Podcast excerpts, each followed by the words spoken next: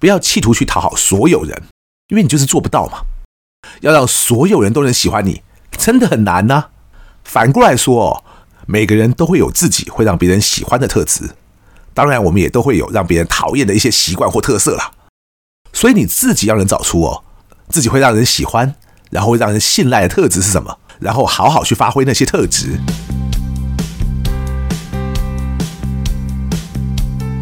一谈就赢，Do the right thing。大家好，我是 Alex 郑志豪，欢迎收听一谈就赢。我们希望透过这个 Podcast 频道，让大家对谈判有更多的认识，进而能透过运用谈判解决生活中的大小问题。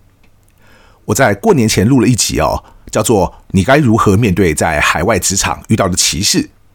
因为我每集不想录得太长啊，然后那集老师说有点赶了，我收尾的时候呢收得太快了，所以我今天想要接续那一集的主题。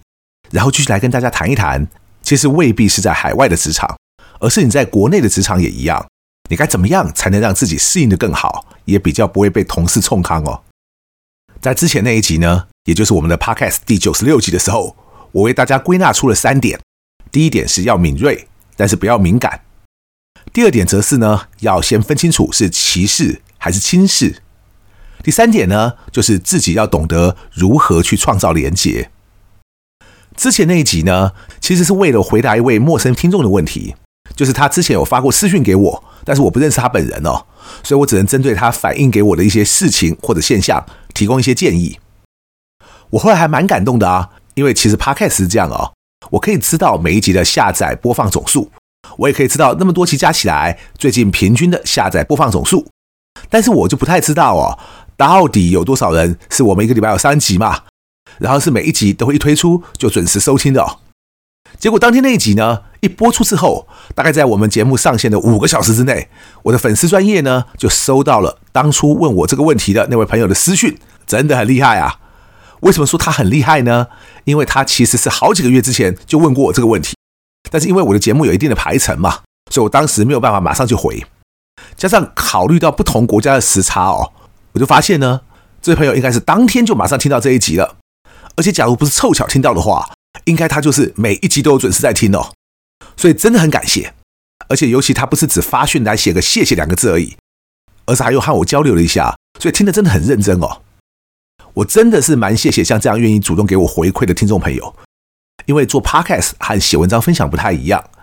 其实纯就数字来看的话呢，我们的 Podcast 还不错，每集收听的人数早就比我每篇文章在官网的点阅数都还多了。但最大的差异就是啊，因为文章分享在脸书的时候，会有人来留言嘛，而且我们的官网哈，在主题文章这一块，大家也可以在各篇下面留言。但是 Podcast 呢，万一大家不是发私讯或者另外 email 给我的话，我就不会知道大家有什么想法或者回馈。所以其实啊，有时候还蛮寂寞的。我就这样每天一直在讲，但是我也不太知道到底有谁在听哦。所以像这样的一位听众朋友啊，即使人在不同的国家，都还那么认真来收听。而且还愿意来和我互动，真的是很感恩啊！而在这位朋友后来给我的一些回馈当中呢，他其实又提到了很重要的一点，那就是我在上一集中呢提到要和更多的人去创造连结，他就问到说：“那该怎么做呢？”因为有时候我们很想去亲近别人，但别人呢搞不好就有他自己原本的小圈圈，然后就是比较不想理睬我们呢。这也就是为什么我今天特别想要再录这一集。因为怎么样在国外的职场让自己生存得更好，可能比较接近跨文化的沟通和管理这项主题。但根据这位朋友所说的状况，我觉得今天这一集啊，其实更可以延伸到，不管你现在人是在国外的职场，还是在我们台湾的职场，你要怎么去 fit in 的问题。因为其实当你加入一家新公司或者新单位的时候，就算那家公司的老板和同事都是台湾人好了，你也一样会有能不能 fit in，也就是能不能适应并且融入的问题啊。所以我自己后来也发现哦，那我们讲的这些内容或者这些方法，其实也可以有助于大家去调试这种要如何 fit in 一家公司的问题。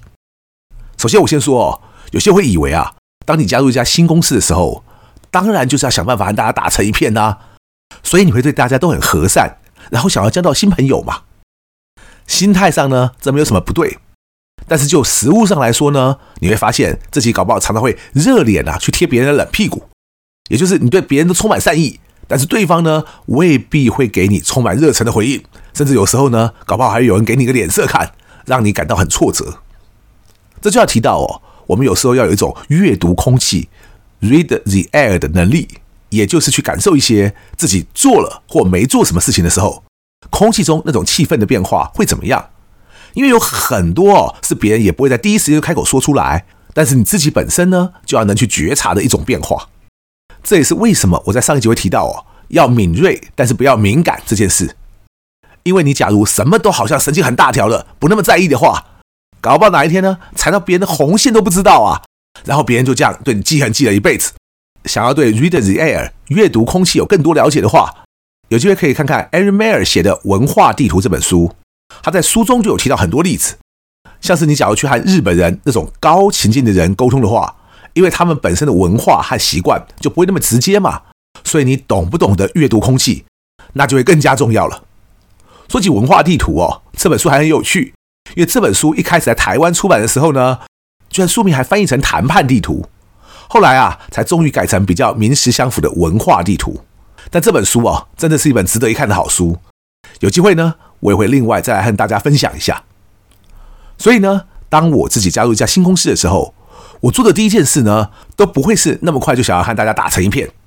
而是什么呢？是要先小心翼翼的好好观察再说。先观察出到底谁是谁，谁和谁之间关系看起来又怎么样，然后呢，我才会试着去迈开下一步。接下来啊，不要企图去讨好所有人，因为你就是做不到嘛。要让所有人都能喜欢你，真的很难呢。反过来说，每个人都会有自己会让别人喜欢的特质，当然，我们也都会有让别人讨厌的一些习惯或特色啦。所以你自己要能找出哦，自己会让人喜欢。然后会让人信赖的特质是什么？然后好好去发挥那些特质，同时呢，尽量让自己难免会有一些讨人厌的特质呢，在公司或者团体中不要那么明显。就好像我自己啊，我不是一个那么讨人喜欢的人呢。然后我在做很多事情的时候，有时候因为那份工作就是有那样的需求，所以我就是容易会得罪人呢。但是啊，即使我在我自己服务时间最短的一家公司，我在那家公司呢，只做了一年出头，而且离现在啊，都已经超过二十年喽。可是我还有当时的同事啊，直到现在他们都还跟我一直保持联络的哦。我就在想啊，我显然还是有一些让人喜欢的特质，否则不会有人哦愿意那么久都还跟我保持联络嘛。所以呢，假如连你自己都不知道你自己有哪些会让人喜欢而且会让人信赖的特质，那你就更不知道自己要怎么样才能发挥出这些特质了。更惨的是啊，有些人在这件事情上啊会产生很大的误判。自以为啊自己在某些地方很受欢迎，但其实别人搞不好正是因为那一点而看你不爽。这也就是我们刚刚提到的不懂得阅读空气嘛。所以了解自己哦，其实才会是让你能不能融入不同环境的第一步。当你都不了解自己，甚至自己还欺骗自己说我这样做有没有碍到其他人呢？嘿，你可能到哪里都会碰壁呀。而且我们也帮不了你，因为我们不会比你自己还了解你自己啊。然后呢，就是我们跟大家一直强调的。要敏锐，但是不要敏感。这在海外的职场是这样，而在国内的职场也同样适用。只是我们用海外职场来说明呢，大家可能会更加理解而已。就好像你今天会认为，当有人刻意忽略你的话，甚至有人来找你麻烦的话，只因为你是办公室唯一一个黄种人，你就很容易会想说：啊，这一定种族歧视啊！但其实他们未必一定是种族歧视啊，而可能只是资深欺身而已。我没有说后者反而比较好的意思啦。但我们总要知道原因是什么，才能对症下药的去解决啊。还有哦，我这里一定要跟大家讲一个概念，那就是哦，哪一国的人都一样，甚至即使我们就在台湾哦，也不会是因为这个人是南部人还是北部人，又或者这个人的政治立场是偏蓝还是偏绿而有差别。有时候单纯就是哦，这个人有他自己的刻板印象，而且他才不管别人怎么想。所以当我们面对这种人的时候哦。你说我们大家去弥平大家的歧见呐，要去厘清我们之间的误会啦，我觉得也没有必要哦。大家可以省省力气，不用把时间呢浪费在这种人身上。举个例给大家听哦，我前阵子应邀去上了一个节目，帮一本书进行导读。其实这种访问呢，都是去做功德的啦，因为书又不是我写的，书就算卖得好或者不好，其实都对我个人没有直接的好处啊。但是我还是去了，因为我觉得啊，一本好书哈，万一能让更多人看到。总是一件好事啊！没想到啊，节目播出之后哦，就有在下面留言啊，说什么这个来宾都在吹牛啊，怎么可能有人隔天就飞去泰国？那每个人约好就要去跟别人开会呢？这一定是在胡乱呐！看到像这种无的放矢言论啊，我都不晓得是要生气还是要笑啊。老实说，我其实很替这种人感到悲哀啦，因为这种人的见识就是有限呐，然后还只知道从自己的角度去看这个世界，而且还不怕公开发言让别人都知道哦，自己的人生经验原来就是那么有限。我都不知道哦，原来隔天就得飞出国去，这种事情有什么好吹牛的啦？我想不只是我，很多人呢，其实也都会有相同的经验，也就是因为工作需要，隔天马上就飞出去啦。别说泰国离台湾那么近了，万一临时有需要的话，就算是美国或法国，也是要飞过去啊。我自己还真的只有隔天马上飞过去的经验，但我相信哦，有些朋友搞不好还有当天就要飞出去的经验呢。所以当一个陌生的网友，只因为他自己生命中没有过这种经验。而且也没有听说过自己周遭的生活圈有人有过这种经验，然后就去否定别人哦，说别人一定是胡乱吹牛的。像这种人哦，你还要跟他说什么呢？而且哦，我自己不但不觉得这种事情有什么好吹牛的，而且我觉得哦，这其实叫做拍咩啦。谁不愿意哦，什么事情都可以好好按部就班的做啊？谁愿意哦，动不动就得临时飞出去当面找人才能把事情做完呢？所以我反倒觉得哦。这代表我的工作就是这么辛苦，也就是那么棘手，哪有什么好吹牛的呢？至于什么哪有可能没有约好人哦，临时又找别人说要开会谈一谈呢？我觉得哦，有些人就是视野有限呐，一辈子哦可能没有做过商业开发的工作，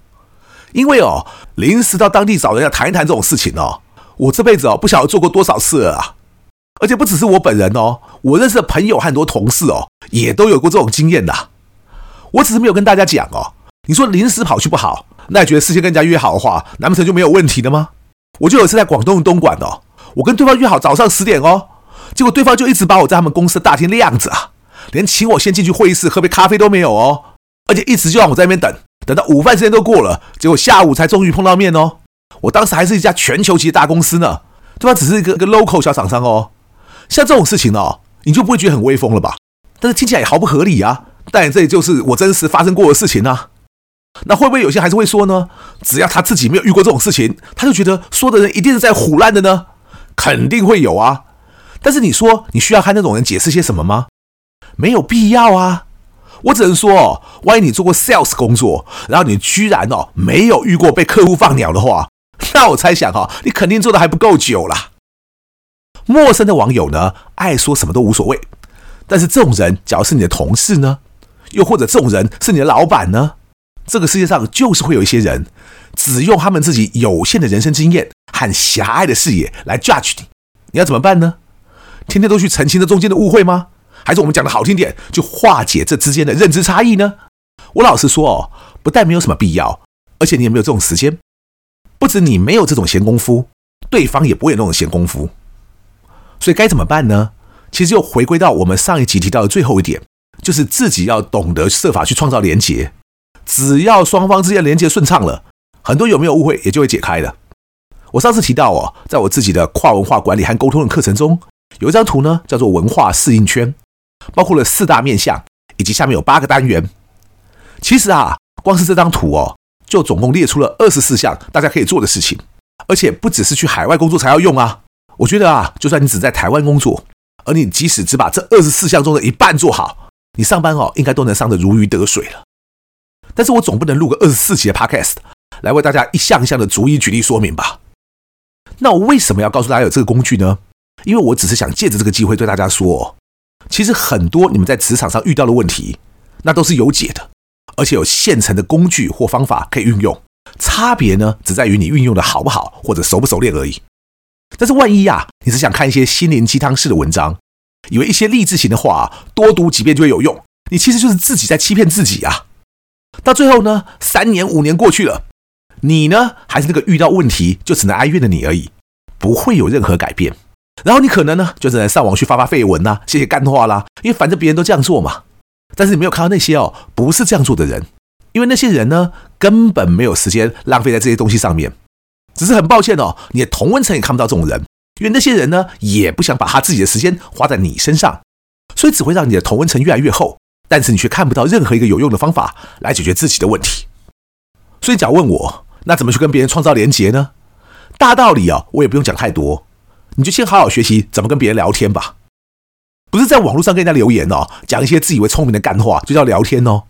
而是面对实体世界中的真实对象，你知道该如何和对方展开对话吗？你又知道原本一分钟就能讲完的事情，对方会不会因为你这个很会聊天，所以接下来兴致勃勃的想和你聊上五分钟呢？当你拥有这样的技能之后，你就顺利展开创造连接的第一步了。最后呢，也顺便提醒大家，我们一年一度的进阶拒绝处理这个课程呢，也已经正式开放报名了。欢迎大家上我们一谈就赢的官网去报名哦。只要对这个课程还需要更多了解的朋友，也欢迎大家上网去搜寻一谈就赢，或者搜寻进阶拒绝处理，就都会找得到。